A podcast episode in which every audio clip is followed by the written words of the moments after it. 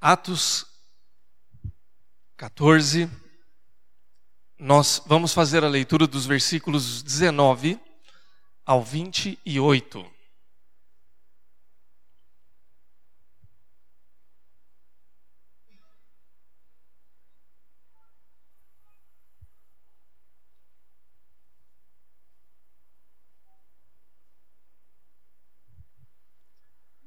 Amém?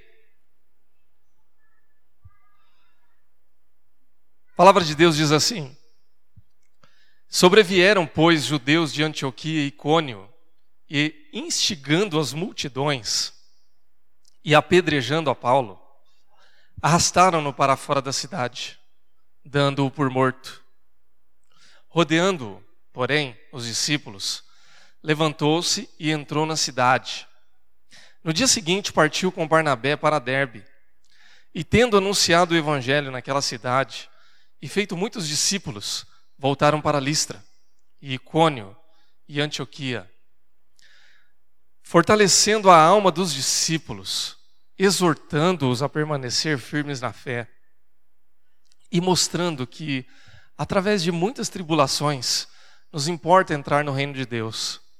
E promovendo-lhes em cada igreja a eleição de presbíteros, depois de orar com jejuns, os encomendaram ao Senhor em quem haviam crido.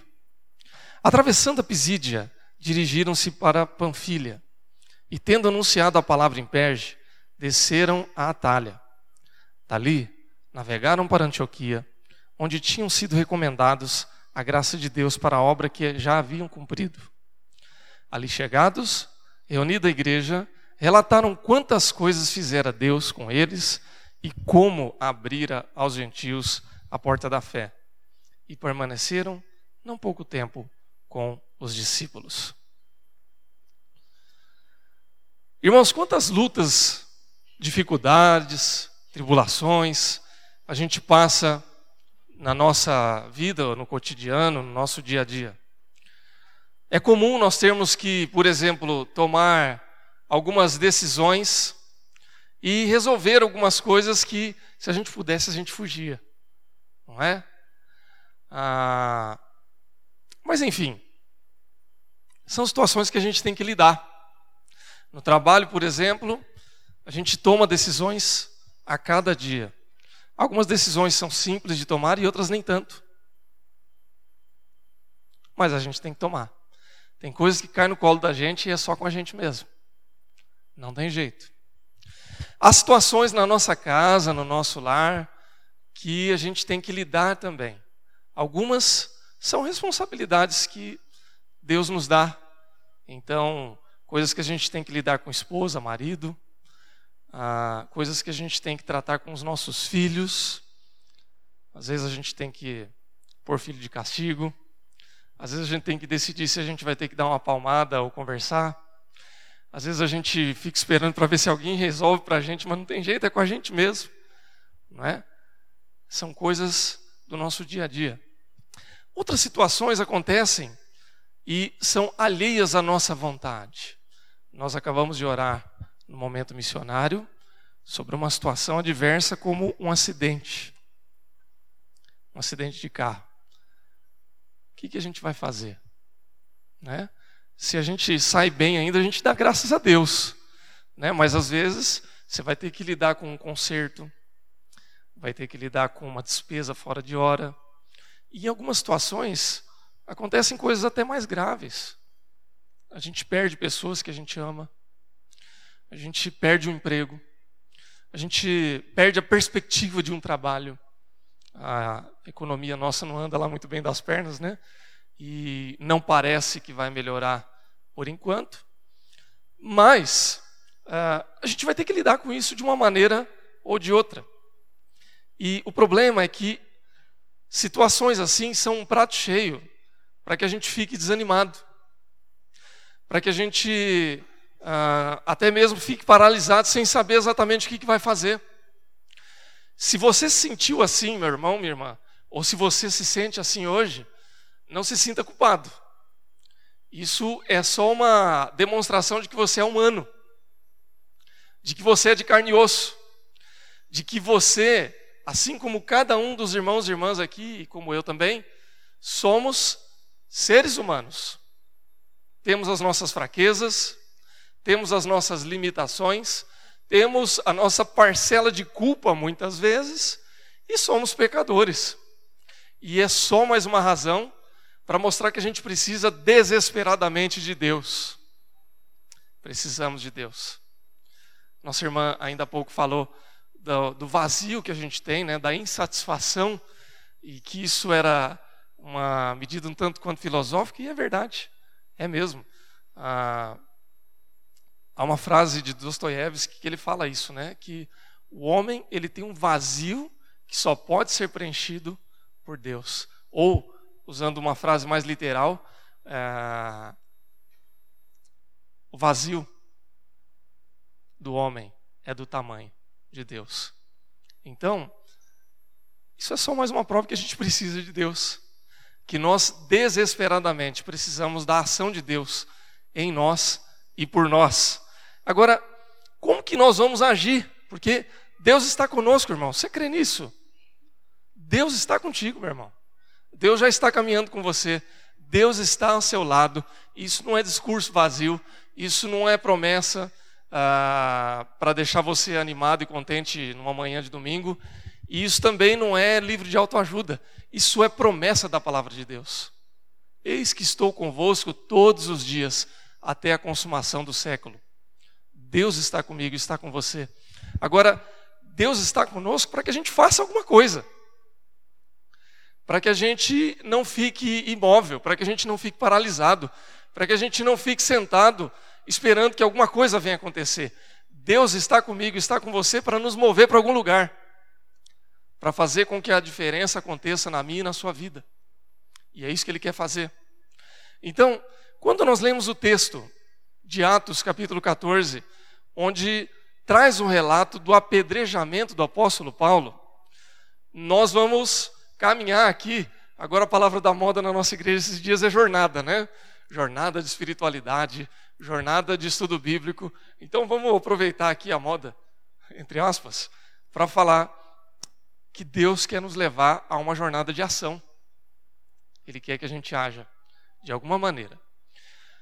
Texto que nós lemos e ouvimos, ele fala de um momento muito difícil na vida do apóstolo Paulo, em que foi o momento em que ele foi apedrejado, foi deixado praticamente morto e ele teve que tomar uma atitude na sua vida.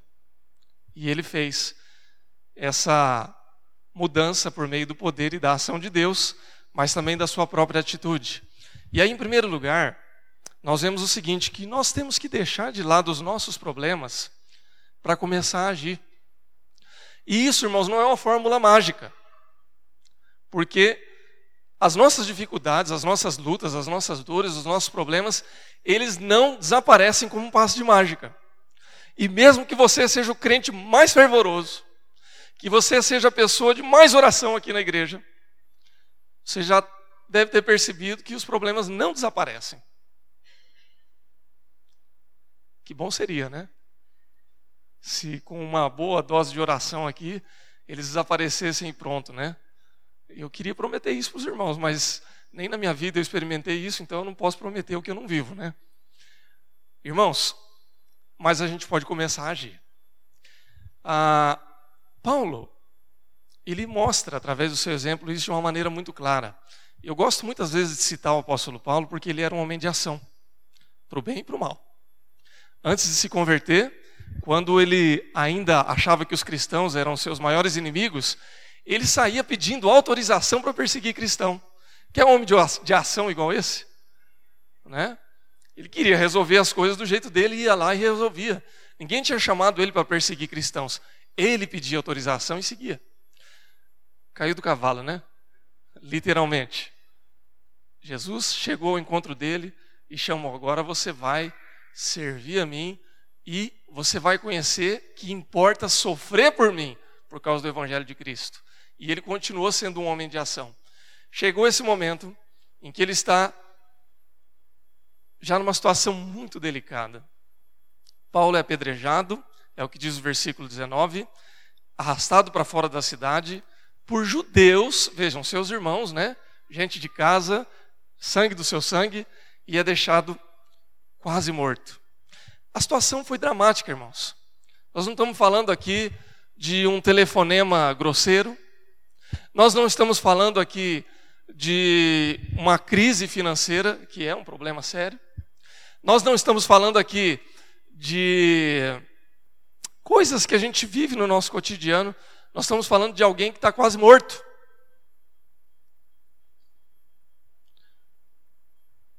Os judeus cansaram de jogar pedra nele porque falaram assim: tá bom, tá morto já.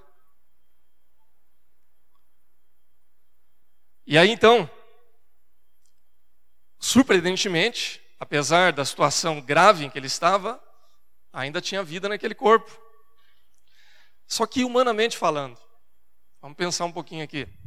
Depois de ser rejeitado, apedrejado, gravemente ferido e ter sido injuriado, e vamos pensar, irmãos, que, olha, vocês sabem que crítica sempre é doloroso, né?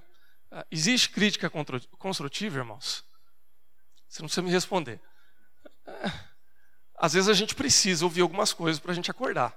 Então eu acredito que é, há construtividade em algumas críticas. Mas crítica é sempre crítica. É sempre doloroso, é sempre difícil de receber. E dói mais ainda quando vem de alguém que você quer receber aprovação. Não é? A gente precisa, a gente tem necessidade de ser aprovado. E Paulo estava sendo duramente atacado por aqueles a quem ele queria alcançar. Paulo foi chamado de apóstolo aos gentios, é verdade, mas a estratégia dele sempre era começar a pregar para judeu. É por isso que ele sempre procurava sinagogas, pregava nas sinagogas e depois ele ia falar para os demais. Então, ser apedrejado, violentado, é, cuspido, rejeitado por judeus era algo muito doído para Paulo. De modo que ele chegou no momento aqui em que ele poderia simplesmente chegar, olhar para Deus e falar assim: Senhor, tá bom, né? Já preguei o Evangelho, já fundei igreja, já fui usado poderosamente pelo Senhor, já está na hora de dar uma descansada. Poderia. Ele poderia chegar para Deus e dizer isso. Mas ele não fez. Se nós formos olhar ao longo da história de alguns personagens bíblicos, a gente vai ver que o desejo e a vontade de desistir, ela existe. Ela é real. Moisés, por exemplo, quando ele encontra o grande desafio de libertar os hebreus no Egito, ele chega para Deus e fala assim: Quem sou eu para ir até o Faraó e tirar do Egito os filhos de Israel? Ele faz essa pergunta para Deus. E Deus diz assim: Olha, vai, porque eu estou te mandando e eu vou te capacitar. Esse é o drama da nossa vida, de muitas vezes querer desistir, querer abandonar. Elias, quando passou grande, pelo grande desafio e pela vitória lá com os profetas de Baal, estou regaçando as mangas, irmãos, porque eu estou com calor, viu? E quando um prudentino fala que está com calor em São Paulo é porque está quente mesmo. Carnaval, né? Carnaval. Então, irmãos, o fato é que Paulo, ele não desiste. Por mais que ele tivesse sido atacado e que as suas feridas demorassem a cicatrizar e que ele estivesse sentindo dor, ele surpreendentemente volta para a cidade e ele continua motivado com seu trabalho de ensino e evangelização. Trocando em miúdos e colocando isso de uma maneira bem objetiva, ele não se coloca como vítima da situação. Ele poderia. Ele tinha uma desculpa bastante aceitável, humanamente falando. Mas ele prega o Evangelho. O que nós queremos dizer com isso, irmãos, é que ninguém aqui tem o direito de botar o dedo na sua ferida e dizer assim: olha, você não tem problema não, levanta a cabeça, dá a volta por cima. Está resolvido aqui. Ninguém tem o direito de zombar da sua dor. Ninguém tem condições de entrar na sua situação e dizer exatamente o que é que você está sentindo. A sua dor é a sua dor, meu irmão. O seu problema, a sua crise é a sua crise. E nós respeitamos. Porque eu também tenho as minhas crises, as minhas lutas. Mas o que nós podemos dizer a respeito da palavra de Deus é que Deus está contigo, meu irmão. E se Ele está contigo, você tem condições de reunir forças, levantar a cabeça, não pela minha palavra, mas pela palavra de Deus, e seguir em frente, e crer, e acreditar que, mesmo que as coisas não façam muito sentido agora, mesmo que a ferida ainda esteja aberta, mesmo que ainda esteja dolorido, o desafio da palavra de Deus para você e para mim. Levanta. Mesmo que seja mancando um pouquinho, mesmo que você precise respirar um pouco, mas levanta. Segue em frente. Porque Deus é contigo. Amém? Segundo lugar, o texto mostra que aqueles que dependem da gente pode ser a maior motivação para seguir em frente e agir. É interessante porque quando nós tratamos de problemas, de situações que nos deixam sem ação, paralisados, a gente precisa considerar uma questão. E essa questão é que raramente nós estamos sozinhos. E quando nós vemos isso, a gente pensa o seguinte: as crises que nos afetam, as dificuldades e os problemas que nos atacam direto ou indiretamente, acabam respingando ou molhando mesmo as pessoas que estão ao nosso redor. E via de regra são as pessoas que a gente mais ama. Quando eu tenho um problema, quando eu tenho uma dificuldade, quando eu tenho uma crise, eu não estou sozinho. A minha esposa sente também. Os meus filhos são afetados. A minha mãe é afetada. As pessoas que nos amam ou as pessoas que dependem da gente são afetadas. Então, muitas vezes, quando eu passo por uma crise, por uma dor, por uma luta, e quando eu estou orando a Deus, eu penso: Deus, eu preciso me levantar, porque tem gente que depende de mim. Tem gente que está sofrendo junto comigo. E isso não é um pensamento para eu me sentir mais culpado ainda. É um motivo para que eu tenha forças e fale assim: não, vai dar certo, Deus está comigo. E eu estou fazendo isso porque Deus me chamou para fazer, e porque essas pessoas que estão ao meu redor também dependem da minha ação, e eu não tenho direito de ficar parado. Quando Paulo se levanta, ele olha e diz o texto da palavra de Deus que os discípulos vão ali, estão ao redor dele. Eu fico imaginando a cena em que Paulo realmente ele poderia desistir e quem poderia criticar o apóstolo Paulo por desistir nesse momento? Não é? Quem é que poderia zombar da dor do apóstolo Paulo? Mas eu fico imaginando que quando ele olha para aquelas pessoas, bate aquele senso de responsabilidade nele. E aí, não é a Bíblia que está dizendo isso, mas é uma interpretação daquilo que nós estamos lendo aqui. Ao olhar para aquelas pessoas, eu imagino que Paulo deve ter pensado assim: se eu pregar ou se eu deixar de pregar e desistir agora, quem que vai falar de Cristo para essas pessoas? Esse é o meu chamado. Essa é a minha vocação. É para cá que Deus me trouxe.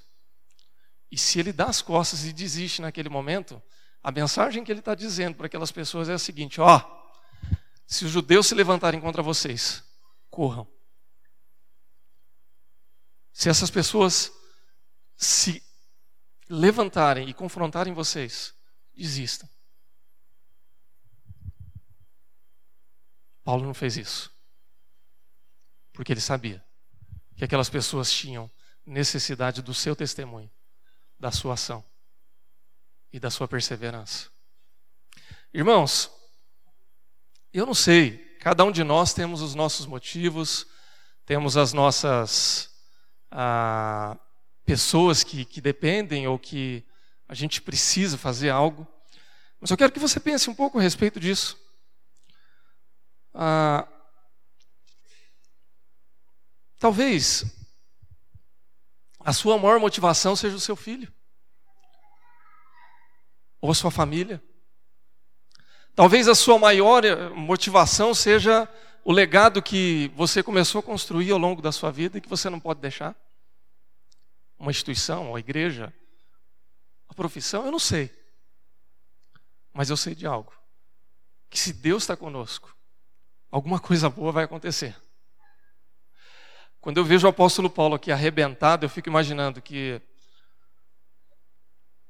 às vezes é a casa que está arrebentada, às vezes é a empresa que está arrebentada, às vezes é a carreira que está arrebentada, e dá uma vontade danada de desistir nessas horas, porque a gente não é de ferro. Mas quando eu vejo que Deus dá força para que alguém nessa situação se levante e siga em frente, é porque, meus irmãos e irmãs, Ele pode fazer isso comigo e com você. Então, busque a sua motivação. Olhe ao seu redor. Olhe para as coisas que fazem com que você acorde de manhã e diga assim: hoje é mais um dia que eu vou seguir em frente. Porque aí, quando você estiver cansado, quando você estiver desanimado, quando você estiver questionando o porquê das coisas, ou por que eu tenho que seguir em frente, você vai encontrar uma boa motivação. E você vai crer que Deus está com você. E você vai seguir em frente. Amém, irmão? Siga em frente. Não desista. Por fim, quando nós agimos os nossos problemas ficam para trás. Quando nós somos desafiados a olhar para as coisas que nos dão motivação, eu me lembro do profeta Jeremias que diz assim: Quero trazer à memória aquilo que me pode dar esperança. E eu trago a memória, e eu fico cheio de esperança. E aí então, nós começamos a agir, e os problemas paulatinamente vão ficando pelo caminho. É interessante porque Paulo se levanta, ele vai a partir do versículo 21 e diz que ele anuncia o evangelho naquela cidade. E ele faz discípulos que voltam para Listra, para Icônio e Antioquia. E no versículo 22 diz que eles fortalecem, ou ele fortalece a alma dos discípulos, exortando, dizendo para que eles permaneçam firmes. E diz o seguinte: olha, as tribulações fazem parte da vida e nos importa para que a gente entre no reino de Deus. E ele vai promovendo o evangelho em cada igreja e elege presbíteros e fala do evangelho para outras pessoas em outras cidades e reúne as igrejas e testemunha de tudo aquilo que está acontecendo. E eu fico imaginando o seguinte, irmãos, que como é que pode alguém que estava naquela situação passar por tudo isso e depois ele ver o evangelho sendo propagado e as coisas do reino de Deus prosperando, e discípulos aparecendo, e novas lideranças surgindo, e igrejas crescendo. Eu só posso imaginar que os problemas do apóstolo Paulo ficaram no caminho. E que porque ele agiu e continuou confiando em Deus, as coisas aconteceram. Irmãos, quando nós deixamos que os nossos problemas nos engulam, a gente vai ser engolido mesmo. Quando a gente olha para as nossas dificuldades, a gente vai ficar apavorado. Porque, porque é assim. Porque nós somos assim. A gente começa a ficar angustiado, começa a ficar nervoso, começa a ficar preocupado, começa a dar dor de barriga. Começa a dar dor na coluna, dor de cabeça, enxaqueca, e a gente perde a força e a coragem para seguir. Mas quando a gente age, e não há fórmula, viu, irmãos? Não há uma oito passos para o sucesso aqui. Não há uma regra específica, mas a gente precisa começar, dar o primeiro passo. Quando Paulo deu o primeiro passo, o primeiro passo dele foi se levantar. E depois ele deu o passo seguinte, que foi cuidar das feridas. E deu mais um passo, e aí ele começou a ensinar discípulos. O quarto passo começou a acontecer naturalmente. Esses discípulos saíram, foram para outras cidades, igrejas começaram a surgir, e daqui a pouco, e aí o texto ele é muito dinâmico, mas pensa em meses, tá, irmãos? Isso aqui não aconteceu em três dias, foram alguns meses. Mas à medida em que as coisas foram acontecendo, começou a brotar líder, começou a aparecer gente que chegou para Paulo e falou: oh, quero ajudar. Eu prego o evangelho também. E Paulo começou a olhar e viu que havia pessoas que eram capacitadas por Deus para isso. E aí então ele elege presbíteros e ele começa a organizar igrejas. Sabe o que está acontecendo aqui, irmãos? É o processo de solução de problemas à maneira de Deus, que envolve a ação, a fé e a coragem de seguir em frente. Não há regra, não há fórmula, mas há necessidade da gente crer em Deus. O Senhor Jesus, certa vez, lá em Mateus, no capítulo 14, ele sai de um dia muito cansativo, pesado. E a gente precisa entender que Jesus também era homem. Ele também tinha dor de barriga, também se cansava, também tinha uma necessidade louca de dormir. Também tinha momentos em que ele estava uma casca de ferida e que, sabe quando a gente está naqueles dias que se a gente pudesse trancar no quarto e ninguém bater na porta, a gente dá graças a Deus? Jesus também tinha momentos assim. E ele estava num momento assim, quando ele sai de um lugar e atravessa e vai para um outro lugar. E aí vem uma multidão de pessoas querendo ouvir ele e esfomeadas. E aí então os discípulos olham e falam assim: Nossa, esse problema não tem como resolver, não, manda esse povo embora. E aí Jesus fala assim: Não, não manda embora, não. Vamos resolver o problema. Porque se a gente mandar embora, o problema vai continuar. E aí eles dizem: Ei, como é que nós vamos alimentar esse povo? Então ele diz: O que, que nós temos aí? Cinco pães e dois peixes. O resto da história a gente já conhece, né? Cinco mil pessoas foram alimentadas, sobrou comida, encheu doze cestos, e aquelas pessoas ouviram e foram abençoadas por Jesus. Sabe, irmãos, nós chegamos em alguns momentos na vida da gente que a gente só tem isso. É cinco pão, é dois peixes, é o que sobrou. Mas para Deus é o suficiente. Se nós não agirmos, se nós ficarmos parados, se nós não crermos que Deus vai caminhar conosco, nós vamos comer os cinco pães, vamos assar os dois peixes e aí vai acabar o resto. Mas se a gente crer, se a gente seguir em frente, os problemas vão ficar para trás. Fica tranquilo que vai aparecer outros, tá? Os problemas, eles são mais ou menos assim, igual Jesus, né? Sempre estarei convosco. Vai aparecer outros. Porque é assim, na caminhada, a gente vai resolver uma situação, vai aparecer uma situação nova, mas quando a gente está motivado, quando a gente está bem, quando Deus está caminhando com a gente, e quando a gente crê nisso, a gente tem força, a gente tem inteligência, a gente tem sabedoria, a gente tem condições e capacidade de Deus para lidar com eles. Jesus fez essa oração. Não peço que os tire do mundo, mas que os livre do mal. Então é isso que Deus quer fazer conosco. E é para isso que Deus nos chamou. Portanto, meus irmãos e irmãs, para a gente finalizar essa reflexão, qual é o melhor remédio para a falta de ação? É ação. Não tem outro remédio. Não adianta. Você pode tentar outras coisas, você pode pedir ajuda de alguém, e é bom que a gente peça ajuda, porque ninguém está sozinho nesse mundo, mas a gente tem que fazer a nossa parte. A gente tem que agir. Ah, pastor, o que, que eu vou fazer agora? Não sei, irmão. Se quiser, a gente pode sentar e bater um papo. Eu não sei qual é a sua situação, qual é o seu problema. Posso te dar algumas sugestões. Mas Deus sabe exatamente o que você precisa fazer. Coloque em oração. Põe na mão de Deus. Começa a caminhar. E Deus vai te levar onde você precisa ir. Você vai se levantar. E se você tiver ferido, como o apóstolo Paulo, ele vai limpar suas feridas. Ele vai cuidar de você. Ele vai te levantar. E ele vai fazer uma obra grande na sua vida porque ele é Deus. E ele cuida de você. Deus te abençoe em nome de Jesus. Vamos fazer uma oração em nome de Jesus? Feche seus olhos e vamos orar.